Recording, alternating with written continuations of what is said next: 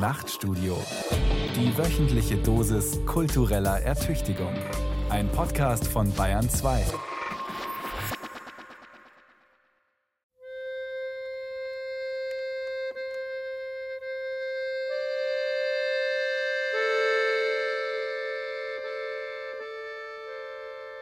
Die besten Ideen kommen einem vor dem Einschlafen. Während eines heftigen Sommergewitters, nach dem ersten Zug aus der ersten Zigarette, wenn man 14 Tage lang mit dem Rauchen aufgehört hat, beim Spazierengehen oder in der Badewanne, wenn kein Stift und kein Papier zur Hand ist, nach dem Auftauchen aus einer Depression, wenn man plötzlich um drei Uhr früh aufwacht, im Konzertsaal war der lange Satz der Klaviersonate sich hinzieht oder in eine Gefängniszelle.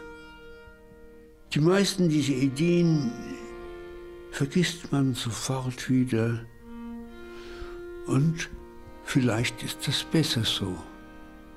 Hans Magnus Enzensberger in seiner Schwabinger Wohnung im Herbst 2019.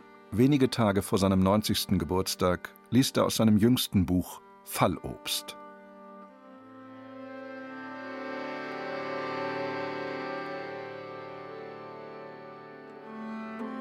Also Magnus erste Frage war immer, hast du gute Laune? Und er ist überhaupt gar keine Diva je gewesen. Und er kann sehr viel, ohne dass er prahlt. Das war für mich als junge Autorin so ein, er war so exemplarisch.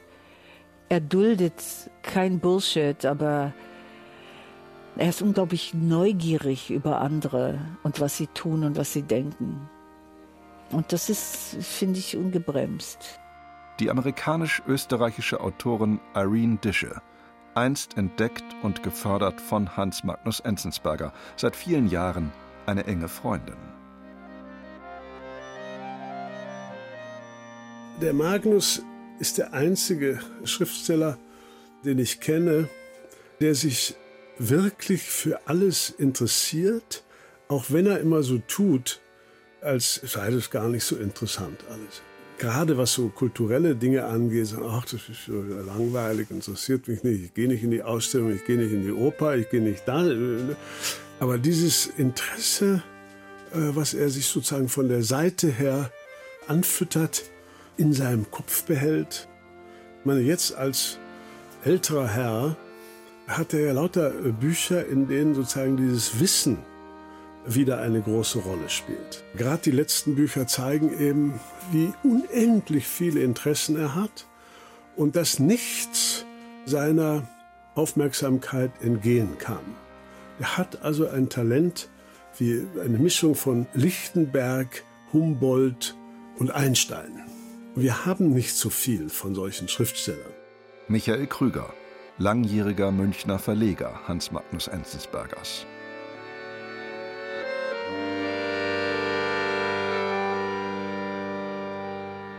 Ja, ich glaube, eine seiner richtig großen Begabungen ist das Erwecken von Neugier.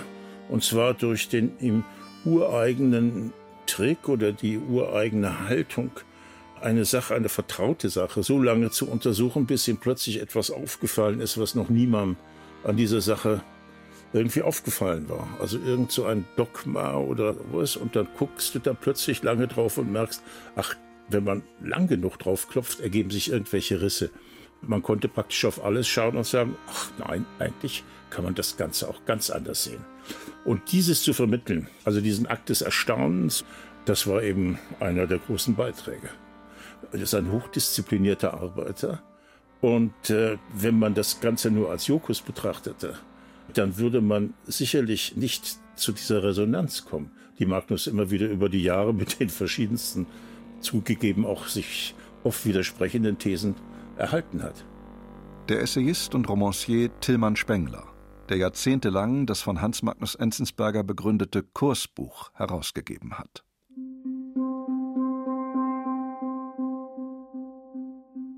Tillmann Spengler, Michael Krüger, Irene Dische.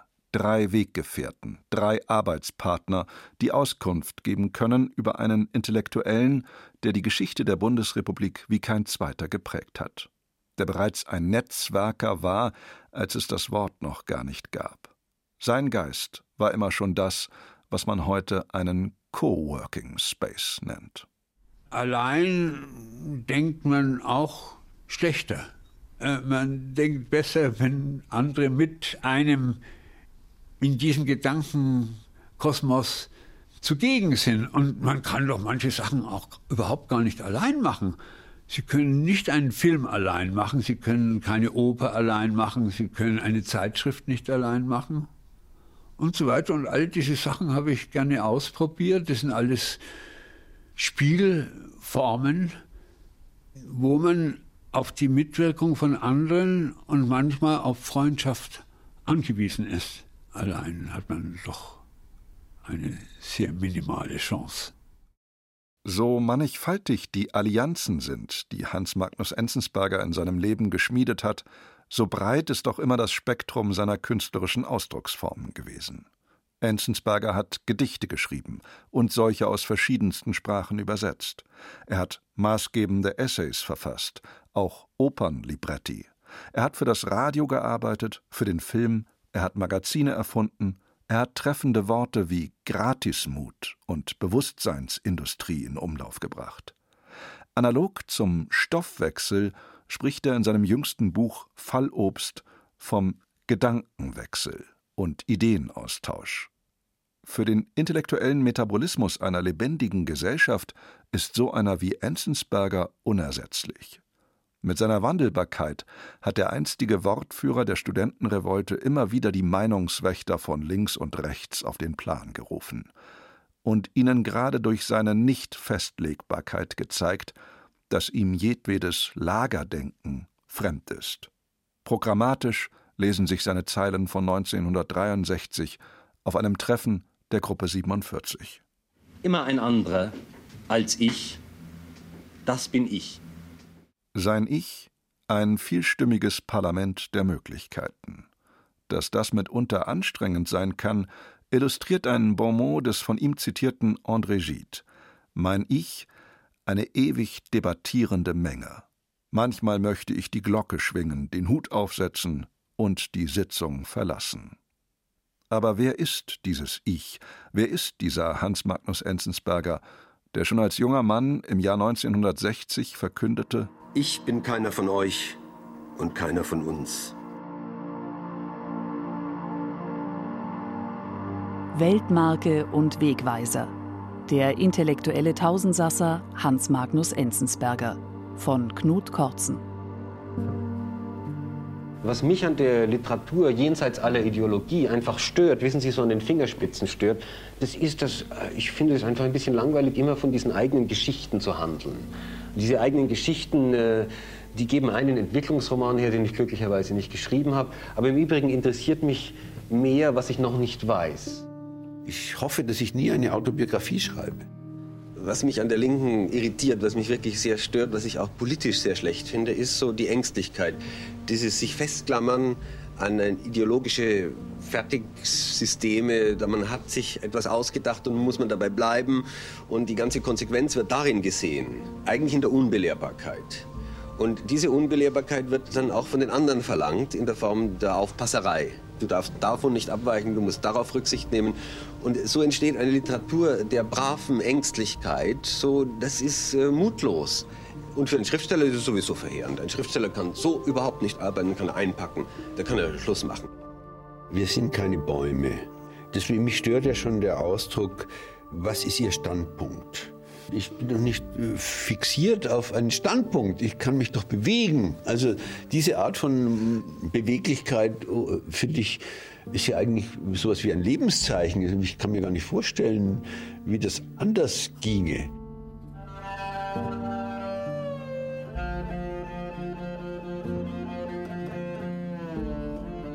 Mir ist es immer so vorgekommen, dass man seine geistige Beweglichkeit auch immer gespiegelt findet in so einer Ruhelosigkeit, wenn man ihn in einer Gesellschaft sieht. Der steckt nie länger als zehn Minuten an einem Tisch, wenn es mehrere Tische gibt, Und wenn es nur einen Tisch gibt, nicht länger als zehn Minuten, dann auf einem Stuhl. Und das ist natürlich ein Zeichen dafür, eine Gesellschaft ist ihm selten genug. Und äh, wenn man die aber ein bisschen wechselt und miteinander mischt, dann ergibt das Ganze einen Cocktail. Und das schmeckt man dann hinterher eben noch nach Tagen heraus, was die einzelnen Ingredienzien gewesen sind.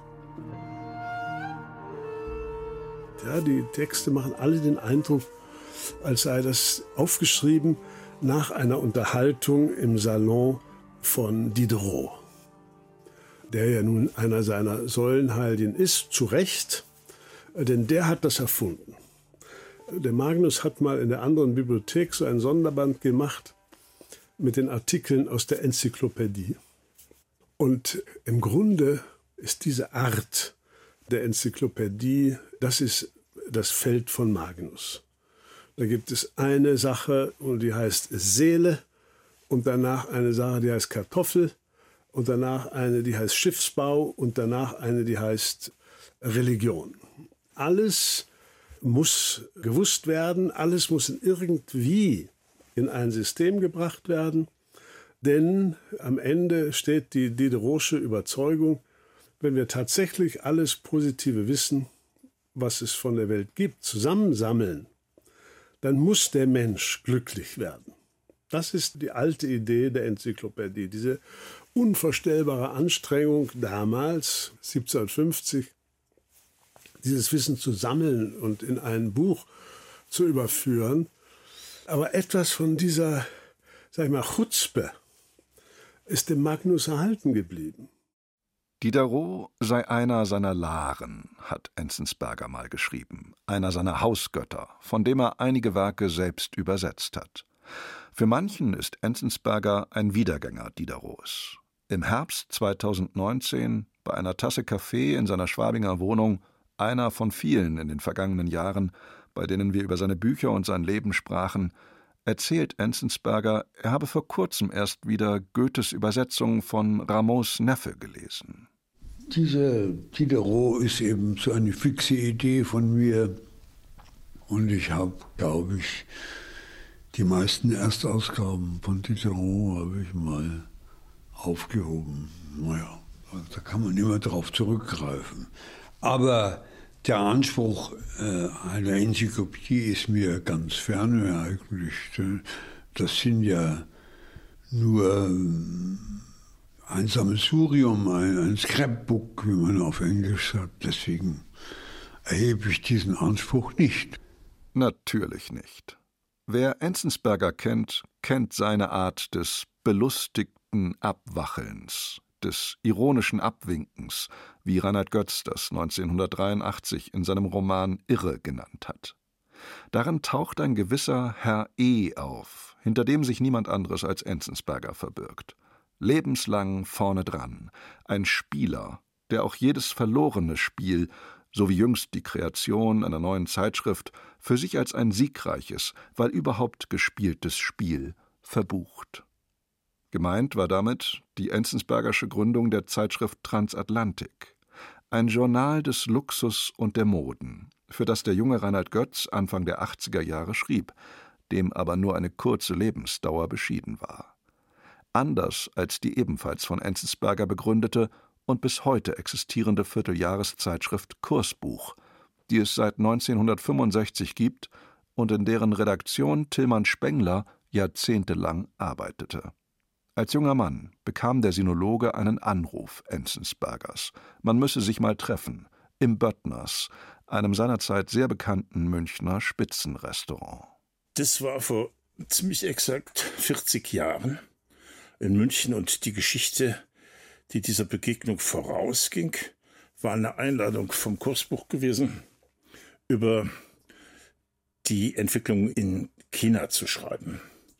Das war in so einem größeren Zusammenhang. Das Heft, das damals geplant und durchgeführt würde, hieß Der Mythos des Internationalismus, wenn ich mich recht entsinne. Und an diesen Fragen, wie stehen wir zu China, wie stehen wir zu Kuba, wie stehen wir zu irgendwas, hatte sich ja mancher äh, linke Intellektuelle zu Recht äh, ein Schweißbad geholt.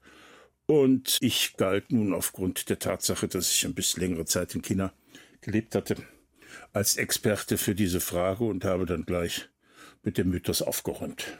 Und das äh, hat mir sehr viel Spaß gemacht, weil halt da noch sehr viele merkwürdige Vorurteile und doch etwas verblendete Ansichten in der intellektuellen Landschaft herumgeisterten. Und das hat äh, Magnus Enzensberger offenbar auch Spaß gemacht. Direkt so hat er es nicht gesagt. Aber zwei Nummern später wurde ich dann Nachfolger von Harald Wiese und Herausgeber. Herausgeber einer intellektuellen Institution, die für beständige Irritation stand. Der klassische Satz äh, von Enzensberger dazu, wenn ich es recht erinnere, war oder lautete, das Kursbuch gibt keine Ziele an, sondern es zeigt Verbindungen.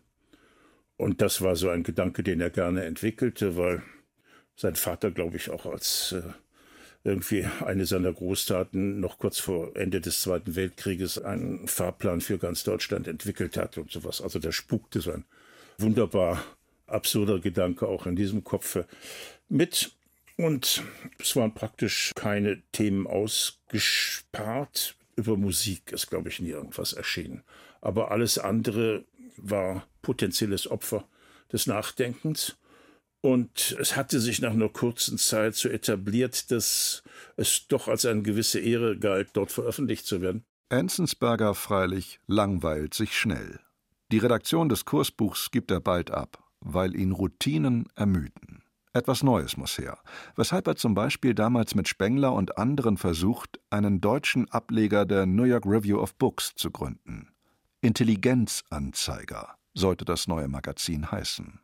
Magnus ist ja so eine Art Freibeuter in diesem Gewerbe des Publizierens und äh, in irgendeiner Form schaut er immer so ein bisschen mit einem leicht von Interesse getrübten Blick auf Rudolf Augstein, weil so eine Position hätte ihm auch gefallen.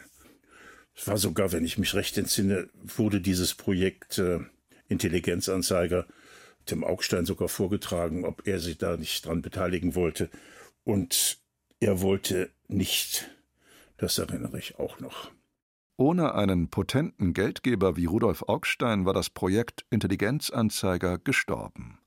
Für das Kulturmagazin Transatlantik fand Enzensberger 1980 einen anderen Finanzier, Heinz von Neuhaus.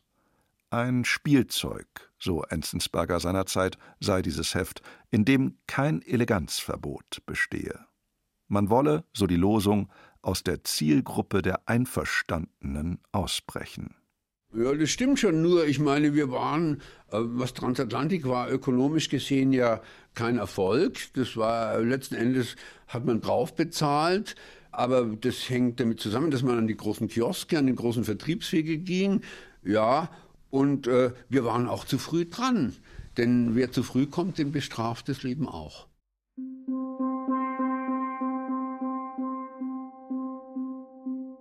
Scheitern, nicht nur einmal, sondern mehrmals scheitern? Kein Problem für einen wie Enzensberger, der in seinem 90. Lebensjahr in Fallobst schreibt, er habe eine Devise: unbefangen weiterstraucheln bis zum letzten Atemzug. Der Beckett hat mal gesagt, besser scheitern sei seine Parole. Und darauf spielt es ein bisschen an, ja besser scheitern. Man kann ja doch eigentlich niemals nur Gewinner sein. Das bringt ja wenig, also das ist nicht meine Sache. Man muss auch verlieren können. Was natürlich etwas kokett klingt, wenn man weiß, dass die von Enzensberger vor einigen Jahren veröffentlichten sogenannten Lieblingsflops ein veritabler Verkaufserfolg waren. Was Enzensberger dann wieder kurios findet. Naja, gut, äh, das hängt damit zusammen, dass viele Leute damals gesagt haben, du hast es ja relativ gut. Also wenn du etwas schreibst, wird es sofort gedruckt. Ich habe ja ein paar gute Verlage. Und dann habe ich gesagt, das stimmt ja nicht, denn eigentlich gibt es auch ein paar Pleiten, aus denen nichts geworden ist. Ja.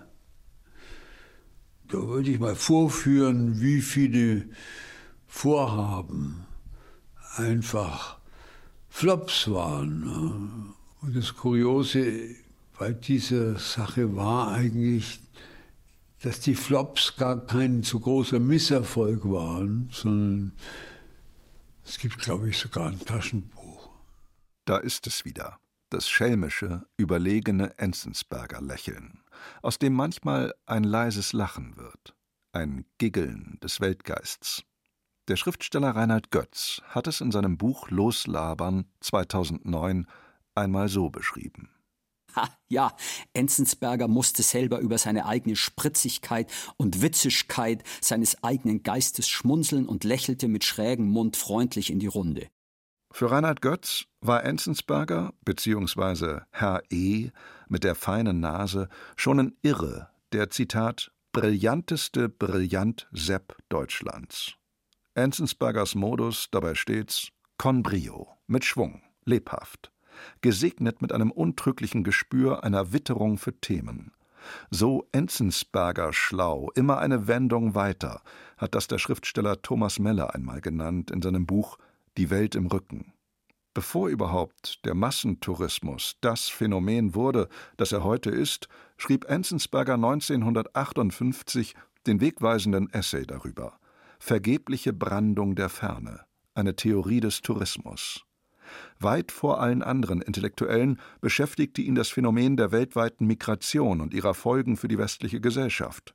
Deshalb veröffentlichte er bereits 1992 seinen hellsichtigen Essay Die große Wanderung. 33 Markierungen. Naja, das sind ja alles Themen, die sozusagen, äh, wie man so schön sagt, in der Luft lagen, aber noch nicht auf dem Boden aufgeschlagen sind. Denn wenn sie aufschlagen, dann wären sie ein Massenphänomen.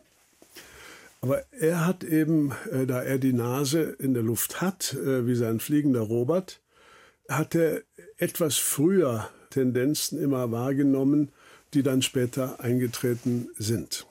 Und sozusagen dieses seismische Vermögen, äh, das er hat, das ist ja auch nicht gerade weit verbreitet.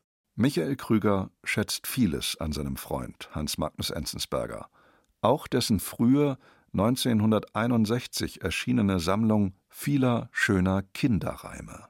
Eines der schönsten Bücher, die er gemacht hat, war dieses Allerlei Rau, die Kinderpoesie. Der hat sozusagen die Kinderpoesie aus der Kinderstube sozusagen in die Küche geholt, wo alle um einen Tisch sitzen und äh, wo endlich diese Teilung, das gehört Kindern, das gehört Erwachsenen, nicht mehr vorkam weil ich wusste, dass er diese Interessen hat, sind ja dann auch die Kinderbücher entstanden, die er später für den Verlag gemacht hat, für den ich damals gearbeitet habe.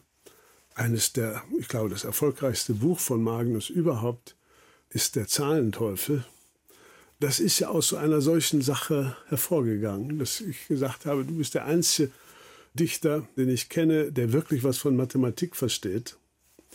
Also musst du ein Buch schreiben. Und ja, weiß nicht, und dann muss ich mal überlegen und so. Und irgendwann kam er dann mit diesem äh, Zahlenteufel, den die Rotraud Susanne Berner illustriert hat und der auf der ganzen Welt in mehreren Millionen Exemplaren verbreitet ist. In über fünf Millionen Exemplaren, wie Enzensberger mit leicht ungläubigem Stolz präzisiert und schmunzelt. Der Zahlenteufel, ein Kopfkissenbuch für alle, die Angst vor der Mathematik haben, dieser Bestseller sei eben seine Altersvorsorge, so sagt es Enzensberger, der in Nürnberg aufgewachsen ist, wo die Familie von Michael Krüger mit dem jungen Hans Magnus schon früh in Berührung kam. Ja, es gibt also ein äh, hartnäckiges Gerücht in unserer Familie, dass äh, der Vater von Hans Magnus und mein Vater zusammen im Postcheckamt in Nürnberg gearbeitet haben. Mein Vater war Jurist und ist dann 33 eben äh, nicht als Anwalt äh, niedergelassen worden, sondern ist zur Post gegangen. Und der Vater von Magnus war ein Techniker, der eben auch äh, dort war. Und die beiden haben das Postcheckamt in Nürnberg aufgebaut oder erneuert oder was weiß ich. Jedenfalls wohnte man ganz in der Nähe. Und bei uns ging folgende Geschichte. Nachts hörte man, wie jemand das im Treppenhaus hinabstieg und später wieder emporstieg. Und irgendwann wollte man wissen, ist das ein Gespenst oder was ist das? Und das war der kleine Magnus, der mit einer Gans unter dem Mantel auf den Anger gegangen ist, damit die Gans Auslauf hatte. Die Gans war natürlich für Weihnachten gedacht und sollte kräftig werden und rumlaufen. Aber auf der anderen Seite durfte natürlich keiner im Haus wissen, dass die Enzensbergers eine Gans hatten. Nicht zuletzt deshalb, weil sich sehr viele plötzlich eingefunden hätten, um auch mal Weihnachten zusammen zu feiern. Sodass der kleine Magnus also mit der Gans, äh, das Büblein mit der Gans, ist ja ein altes Märchenthema, äh, herumspaziert ist. Und ich frage mich immer, warum sollte mein Vater das erfinden? Denn äh, dass er mit Enzensberger in Nürnberg äh, da äh, war, das steht ja fest. Und man erfindet eine solche Geschichte nicht. Aber sie fiel ihm eben wieder ein, als ich als Schüler noch nach Hause kam und den ersten Gedichtband von Magnus las, der mich sehr interessierte. Und mein Vater fragte, was liest du da? Und Enzberger, ah, Enzberger kannte ich mal jemand, vielleicht hat er was mit dem zu tun. Und so kam diese Geschichte raus.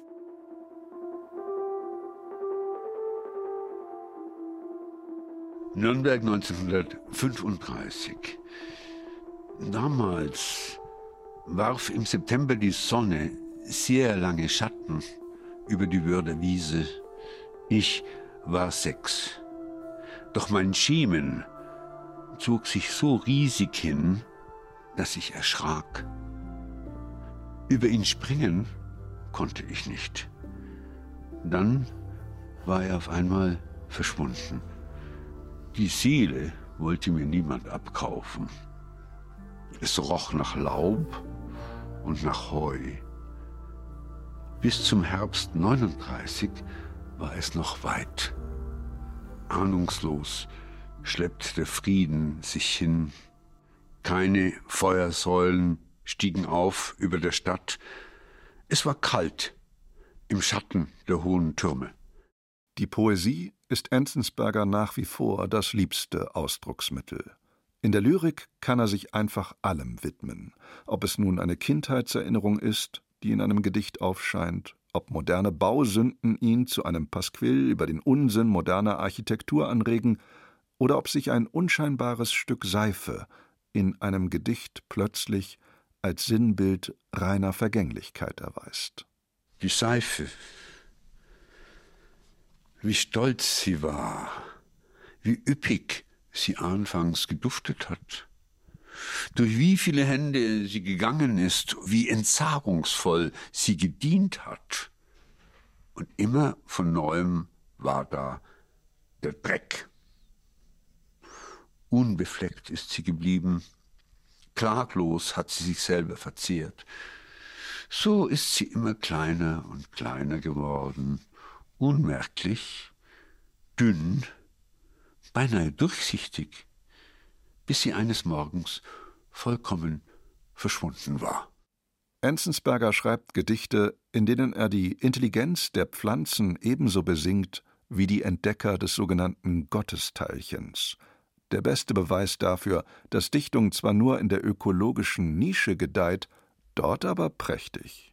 Also die Steuerberater sind der Meinung, dass es das eigentlich gar nicht geben dürfte. So, ja, gut. Insofern ist das richtig, das ist eine minoritäre Veranstaltung, aber das macht ja nichts, weil hm, Minoritäten sind doch nichts Schlechtes. Hm, ich fühle mich darin ganz wohl. Selig ist, der da lieset, zitiert Enzensberger aus der Offenbarung des Johannes in seinem Album. Auch ein gewisser Josef Ratzinger wird da angeführt mit dem Satz Cogitor ergo sum. Ich werde gedacht, vom Höchsten nämlich, also bin ich. Doch für den Glauben sei er unbegabt, sagt Enzensberger. Ja, was heißt religiös? Wissen Sie, ich meine, man kommt ja aus einer, ich komme von der Familie her aus einer katholischen Kultur und das ist ja nicht nix, das ist einfach da. Das ist ein Teil dessen, was man mitbringt, so wie man seine Gene mitbringt und seine Sprache. Als Kind kriegt man eine Sprache mit und seine Geschichte mit und scheußliche Sachen auch unter anderem. Die kriegt man alles mit. Das ist ein Teil des Gepäcks. Ja. Und als Erfindungen ist das doch ganz toll. Ich meine, die Katholiken haben auch etwas zu bieten. Als Katholik können sie sich an irgendjemand wenden, in jeder Lebenslage. Äh, es gibt zum Beispiel die 14 Nothelfer, ja. Und jeder kennt noch den heiligen St. Florian, jedenfalls in Bayern, in Hamburg ist das schon weniger bekannt. Und es ist eine tolle Erfindung, dass man immer einen Adressaten hat. Also Dinge dieser Art, das muss einem erstmal einfallen. Ja. Es gibt einen Heiligen, der sich um die Steuerberater kümmert. Ja, ich meine, das hat schon was. Sankt Ivo heißt übrigens jener Heilige, der Advokaten und Steuerberatern hilft. Kein anderer deutscher Gegenwartsdichter hat mit gefeierten Gedichtbänden wie Kiosk, Leichter als Luft oder die Geschichte der Wolken, 99 Meditationen, solche Auflagenzahlen wie Hans Magnus Enzensberger erreicht. Die ihm ureigene Beweglichkeit und Leichtigkeit, Sprezzatura, charakterisiert auch seine Poesie. Wissen Sie, das ist ganz einfach. Es gibt ja Spezialisten in der Poesie. Es gibt den sogenannten Gesellschaftskritiker, den Naturdichter, den Liebesdichter und so weiter. Das sind ja alles Spezialisten. Ich halte mich nicht daran, ich bin da kein Spezialist. Ich finde, die Poesie ist ein Allesfresser. Und das kann von allem Möglichen handeln. Es kann zum Beispiel Wissenschaft, es kann Gedichte über, über, über wissenschaftliche Fragen. Das geht doch alles, ja. Über ein Verbrechen, über, über eine Kleinigkeit, äh, über einen Affekt, über eine Wut. Ist alles möglich. So sagte es Enzensberger schon vor vielen Jahren, bei einer früheren Begegnung, als gerade sein Band Blauwärts erschienen war. Im Herbst 2019 sitzt er in seiner Münchner Altbauwohnung bei einer Zigarette. Ob er wohl nach wie vor schreibt? Ja, mache ich immer noch. Aber eigentlich ich möchte nicht noch ein Gedichtband machen. Ja, einer ist in Vorbereitung. Dann mache ich zusammen, soll ich mal holen, das ist ein Stück, ist ein, ein Titel, der heißt Wirrwarr. Wirrwarr. Und Enzensberger springt auf und läuft vom Wohn ins Arbeitszimmer, um das Vorab-Exemplar zu holen. Gestaltet, wie schon Blauwärts, von Jan-Peter Tripp. Das ist schon, schon fast fertig. Und Wirrwarr ist ja ein sehr schönes deutsches Wort. Das reimt sich gewissermaßen, ja. Ja, der Wirrwarr. Und das Merkwürdige ist, dass es in anderen Sprachen genauso ist. Also zum Beispiel heißt es auf Französisch heißt es Belle-Mail. Das reimt sich auch. Es gibt nur auf Deutsch eigentlich sowas wenn man ist schwer zu übersetzen, der Wirrwarr, weil der hat einen Stabreim. Wirrwarr.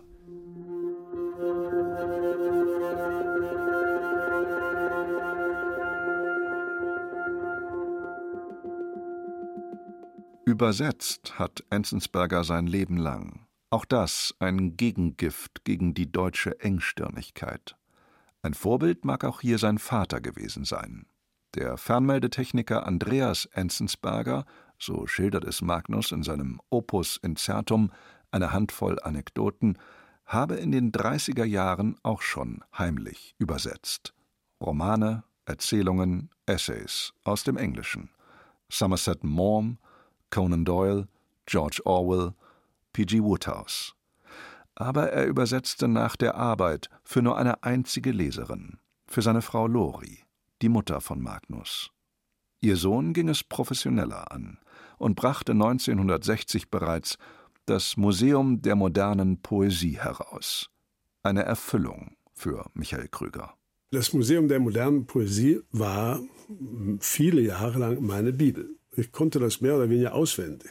Das zweibändige Mammutwerk machte Furore und Enzensberger übersetzte immer weiter. Auch wenn ihm Ingeborg Bachmann 1962 nach Tjöme, Norwegen, wo er damals lebte, schrieb: dass es kaum was Närrischeres und Selbstloseres gibt, als die Poesien anderer Leute zu übersetzen. Das sah Enzensberger völlig anders. Ich übersetze ja gerne, weil dabei lernt man nämlich auch etwas.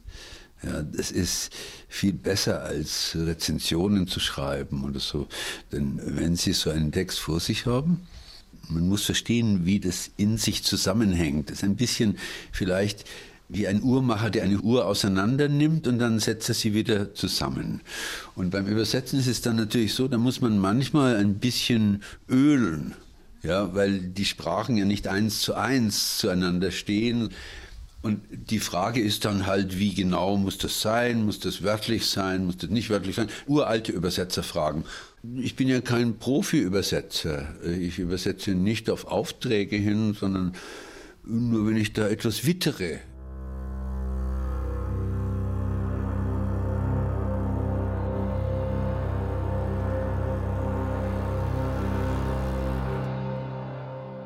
Ich bin zu Hause. Ich bin dann doch nicht ins Kaffeehaus gegangen, weil gestern habe ich gemerkt, dass es auch nicht so rosig im Kaffeehaus ist. Und außerdem ist es furchtbar laut da. Aber so geht's doch ganz gut, oder? Ein Telefonanruf bei Irene Dische in Rhinebeck, New York. Irene Dische kennt Hans Magnus Enzensberger seit langem. Mit einem unerwarteten Telefonanruf begann vor weit über 30 Jahren auch bei Dische und Enzensberger alles. Sie hatte damals einen Text an Enzensbergers Münchner Zeitschrift Transatlantik geschickt. Für mich war das eine große Überraschung. Ich war, weiß ich nicht, vielleicht 26. Ich hatte einen Aufsatz geschrieben oder eine Erzählung, besser gesagt. Ich glaube, ich habe eine Erzählung geschrieben und ihm geschickt. Ich kannte ihn nicht und habe einen Brief geschrieben. Ich habe es an Transatlantik geschickt, nicht an Enzensberger und gefragt, ob sie Interesse hätten an sowas. Und es war ein Sonntag. Ich lebte in einer Wohngemeinschaft und er rief mich an und hat gesagt, er hätte die Geschichte gelesen und er wusste gar nichts über mich und er wollte er wollte mich ermuntern. Er sagte, die Transatlantik würde keine Erzählung nehmen, aber er möchte, dass ich mal was Journalistisches schreiben könnte. Und so habe ich ihn kennengelernt. Irene Dische fand in Enzensberger ihren Mentor, einen Fürsprecher, der sich für sie so wie für viele andere bis dato Unbekannte einsetzte. Christoph Ransmayr, W.G. Sebald oder Richard Kapuscinski. 1989 erschien Irene Dishes erstes Buch Fromme Lügen in Enzensbergers anderer Bibliothek. Weitere folgten. Bei einem Treffen 2005 in seiner Schwabinger Arbeitswohnung hatte Irene Dische auf dem Sofa gesessen und gesagt, sie schreibe eigentlich immer für Enzensberger. Also zu einem ziemlich großen Grad, sagt man, hohen Grad, ja. ist eigentlich, schreibe ich schon für Magnus. Wenn ich irgendwas Komisches schreibe, dann denke ich, dass er lachen wird. Ja. Es ist schon an ihn gerichtet. Es ist für ihn, da sind Sätze drin, die was mit ihm zu tun haben oder es ist hm. eigentlich so. Ja, sicher. Wir lachen oft über die gleichen Sachen und zwar auch übereinander. Im Herbst 2019 kann Irene Dische auf eine langjährige Arbeitsbeziehung mit Enzensberger zurückblicken, aus der dann eine Freundschaft wurde. Wir haben uns immer einfach zusammengesetzt und haben geblödelt zusammen, haben stundenlang einfach geredet. Blödsinn. Wir nannten es Schmieren. Man schmierte was auf die Seite war lustig. Es war wie im Sand spielen und Burge machen und dann fallen die auseinander und dann versucht man es erneut. Es hat nur Spaß gemacht. Zusammen haben sie Opernlibretti verfasst. Auch ein Kinderbuch entstand. Hellhörig, sagt Dische, sei Enzensberger immer gewesen, voller Entdeckerfreude. Einmal, erinnert sie sich, sei man zur Zeit des Balkankriegs gemeinsam nach Belgrad gefahren. Er war eingeladen zum Pen-Treffen in Zagreb und in Belgrad. Und er hat so irgendwie, wie ich bin auch mitgekommen. Die haben uns beide eingeladen. Und wir flogen nach Budapest, weil es keinen Flughafen in Belgrad gab und sind mit dem Auto gefahren dahin, was eine sehr schmerzhaft lange Reise war, im Auto in der Nacht. Und der Fahrer, ich glaube, es hat mindestens vier oder fünf Stunden gedauert und alle qualmten im Auto, auch Magnus.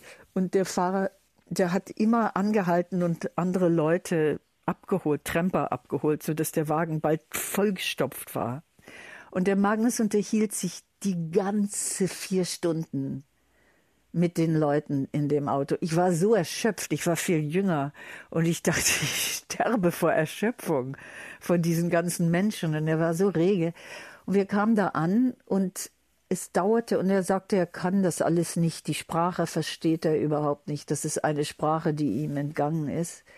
Und nachdem wir drei Tage da waren, werde ich nie vergessen, fing er an, Straßenschilder zu lesen und mir zu sagen, was da drauf steht, weil das irgendwie so in seinem Gehirn reinsickerte. Er hatte eine Genialität für Sprachen.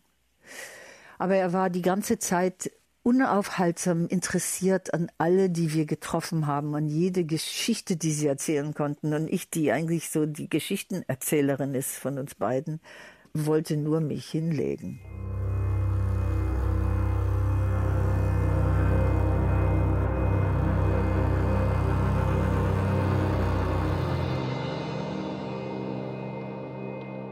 Ich war einmal mit Magnus äh, in arabischen Emiraten. Wir sollten eine zweite Aufklärung äh, nach Arabien bringen, damit endlich der Terror aufhört. Ein Projekt, was, glaube ich, äh, im Moment jedenfalls nicht gerade vor der Vollendung steht. Aber da hatte Magnus bereits den Kulturleuten vom Emirat ein Haus der Poesie mit Zeichnungen entwickelt, und nach drei Tagen konnte er die arabische Schrift lesen. Also wo wir immer sagen, was kann das wohl wieder heißen? Das ist doch ganz einfach, das heißt Dar es Salam. Wie das geht, in dem Hirn äh, frage ich mich äh, oft, äh, aber es geht offensichtlich. Gutes Zureden. Bei jeder sich bietenden Gelegenheit Deutsch sein oder links oder maskulin oder katholisch oder jung oder gelb oder intelligent oder im Gegenteil. Nicht sehr ergiebig, mein Lieber. Lebenslänglich herumirren als Sandwichmann für die eigenen Eigenschaften, das muss doch nicht sein. Eine schwach pigmentierte Epidermis ist schließlich kein Beruf. Und was das betrifft, auch die Liebe zum Beruf kann man übertreiben. Aber ich kann doch nicht aus meiner Haut heraus. Zugegeben. Aber deshalb brauchst du noch lange nicht herumzureiten auf deine berühmten Identität, die weiter nichts ist als eine tönerne Schelle und ein Klappern im Wind du könntest auch anders. Es käme, denk es, o Seele, auf den Versuch an. Hans Magnus ist ja eine Zeit lang mehr im Flugzeug gesessen als auf der Erde geblieben. Er beschreibt es auch irgendwo in einem seiner Bücher, dass er, wenn er das Leporello seiner Flugkarten auseinandergezogen hat, äh, dann sah das aus wie eine Weltkarte. Insgesamt war meine Reise um die Welt sinnlos, anstrengend, aber schön, so wie es Imre Kertész in seinen Tagebüchern ausgedrückt hat.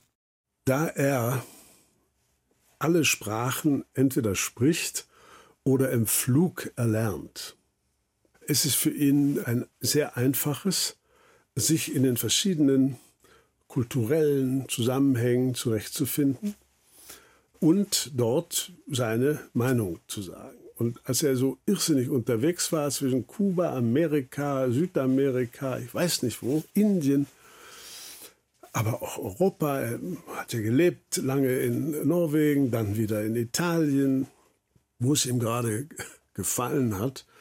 Dadurch war er so ein ubiquitärer Geist, den alle irgendwie kannten. Und das hat dazu geführt, dass natürlich er viel mehr als alle anderen Schriftsteller, besonders in der Zeit, identifiziert wurde mit diesem aufständischen deutschen Geist. Der deutsche Geist war eben plötzlich nicht mehr der dunkle Wald, die Wagner-Festspiele, das Raunen, sondern ein heller Geist, äh, der sich über alles äh, äußern konnte, der viel wusste und, was man nicht erwartet hatte, eben in all diesen Sprachen sprechen konnte. Ich bin jetzt uralt, aber springe herum wie ein Heupferd, schreibt Enzensberger 1969 selbstironisch an eine Freundin. Jetzt, da er wirklich uralt ist, hat er das Fliegen aufgegeben und reist kaum noch. Aber produktiv ist er immer noch. Jetzt, da Fallobst erscheint, meint er lachend, diese Sammlung aus Anekdoten, Lesefrüchten, Erinnerungen und beiläufigen Wahrnehmungen sei doch so wie sein ganzes Werk nur Streuobst. Streuobst. Ich würde gerne. Es gibt Streuobstwiesen und manchmal sind die herrenlos. Das Obst, was runterfällt, es hat eigentlich keine Eigentümer. Jeder kann sie mitnehmen, was ihm passt, was nicht völlig verrottet ist, was noch essbar ist. Winteräpfel zum Beispiel, die hebt man auf, damit sie reifen. Man kann bei Magnus durchaus auch an die Assoziation denken, die Welt ist alles, was der Fall ist. Und dazu gehört das Fallobst.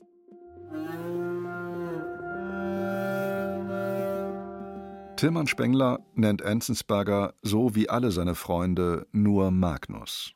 Dass Freundschaft nicht immer nur den Austausch von Nettigkeiten mit sich bringt, mag das Beispiel Peter Rümkow zeigen. Der prägte mit Blick auf seinen Dichterkollegen einerseits die Formeln Weltgeist auf Achse sowie Wunderknabe auf dem Medienklavier und schrieb Enzensberger umschwirre wie ein Kolibri jeden internationalen Zeitungskiosk. Andererseits notierte Peter Rümkow in seinem Tagebuch 1975 nach einem mit dem Jahrgangsgenossen verbrachten Abend Enzensberger sympathisch und unverbindlich, gibt sich verbal als Epikureer, was bei ihm aber eher eine Maßhaltetugend scheint, trinkt kaum, raucht wenig und erinnert etwas an eine alternde Schildkröte. Auch die Hände machen einen amphibischen Eindruck. So schnell wird man vom Lyriker zum Lästermaul. Derlei sei Enzensbergers Sache nicht, versichert Irene Dische am Telefon ihres Hauses in Rheinbeck. Sie erinnert sich, wie sie einmal über einen Kollegen herzog und Magnus sie rasch unterbrach mit den Worten: Lass mal, er ist einer von uns. Wir sollten zu ihm halten. Also auch noch eine ganz wichtige Erziehungsmaßnahme von ihm. Also für mich war, dass er er findet es eine große Freude, andere zu bewundern. Und er kritisiert auch nicht Kollegen zum Beispiel. Er war nie gehässig. Er hat nie so rumgehauen auf andere, die vielleicht nicht so gut das konnten, was er kann. Oder auch Rivalen waren. Er hat nicht kritisiert und fand es kleinkariert, andere zu kritisieren. Ein Wort fällt in Hans Magnus Enzensbergers Werk immer wieder: Eigensinn. In seiner Wohnung in München-Schwabing muss jetzt diese Frage noch geklärt werden. Ist Enzensberger, ist Magnus nicht einfach der Dichter des Eigensinns? Weiß ich nicht. Äh, weiß ich nicht. Das sind die anderen, die müssen sagen, der ist eigensinnig, aber ich fühle mich gar nicht so. Ich denke, dass ich eher gutmütig bin. Und äh, höflich möchte ich gerne sein, wenn es nicht immer gelingt, ja. Eine eiserne, ja eine gusseiserne Gutmütigkeit attestiert sich Enzensberger schon seit vielen Jahren, wenngleich er zugibt, dass er seine Wut nicht immer im Zaume halten und gelegentlich immer noch ein ziemlicher Zornnickel sein kann. Naja, das Gusseiserne an der Gutmütigkeit ist natürlich auch, Gusseisen ist ja ziemlich widerstandsfähig. Also das kann man dann auch schwer kaputt machen. Und ich meine, das hat natürlich in solchen Berufen, in denen wir da alle sind, in der sogenannten Sphäre der, der Öffentlichkeiten und der Medien und so weiter, da ist es ja nicht schlecht, wenn man sozusagen ein Minimum von Unverwundbarkeit muss man sich zulegen, weil die empfindlichen Leute, die leiden dann immer, weil irgendjemand in einer Zeitung oder irgendetwas etwas über sie geschrieben hat, dann sind sie beleidigt und so, das kann ich mir nicht leisten. Also beleidigt zu sein ist absolut ungesund, das kann ich mir nicht leisten.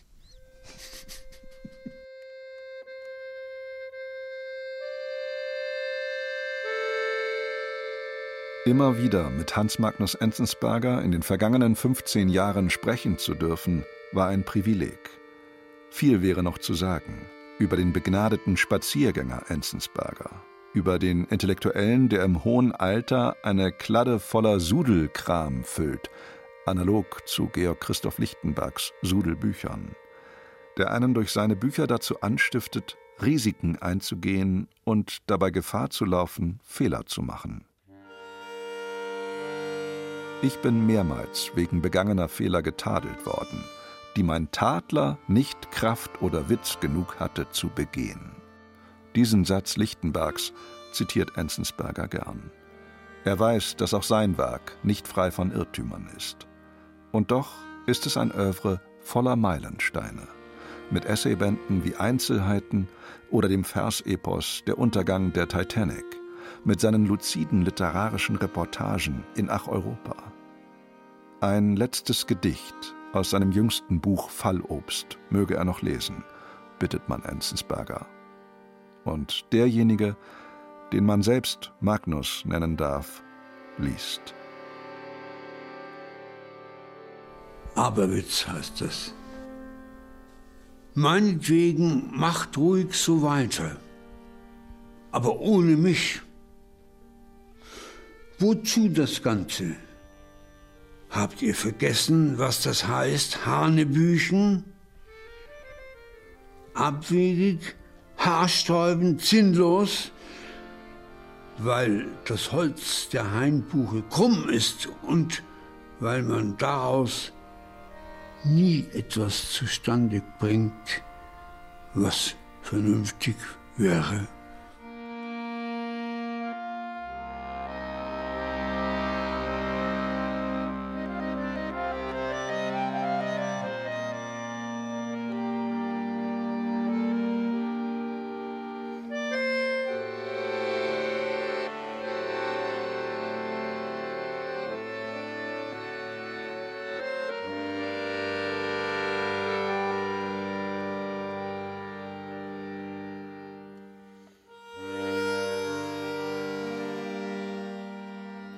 Weltmarke und Wegweiser.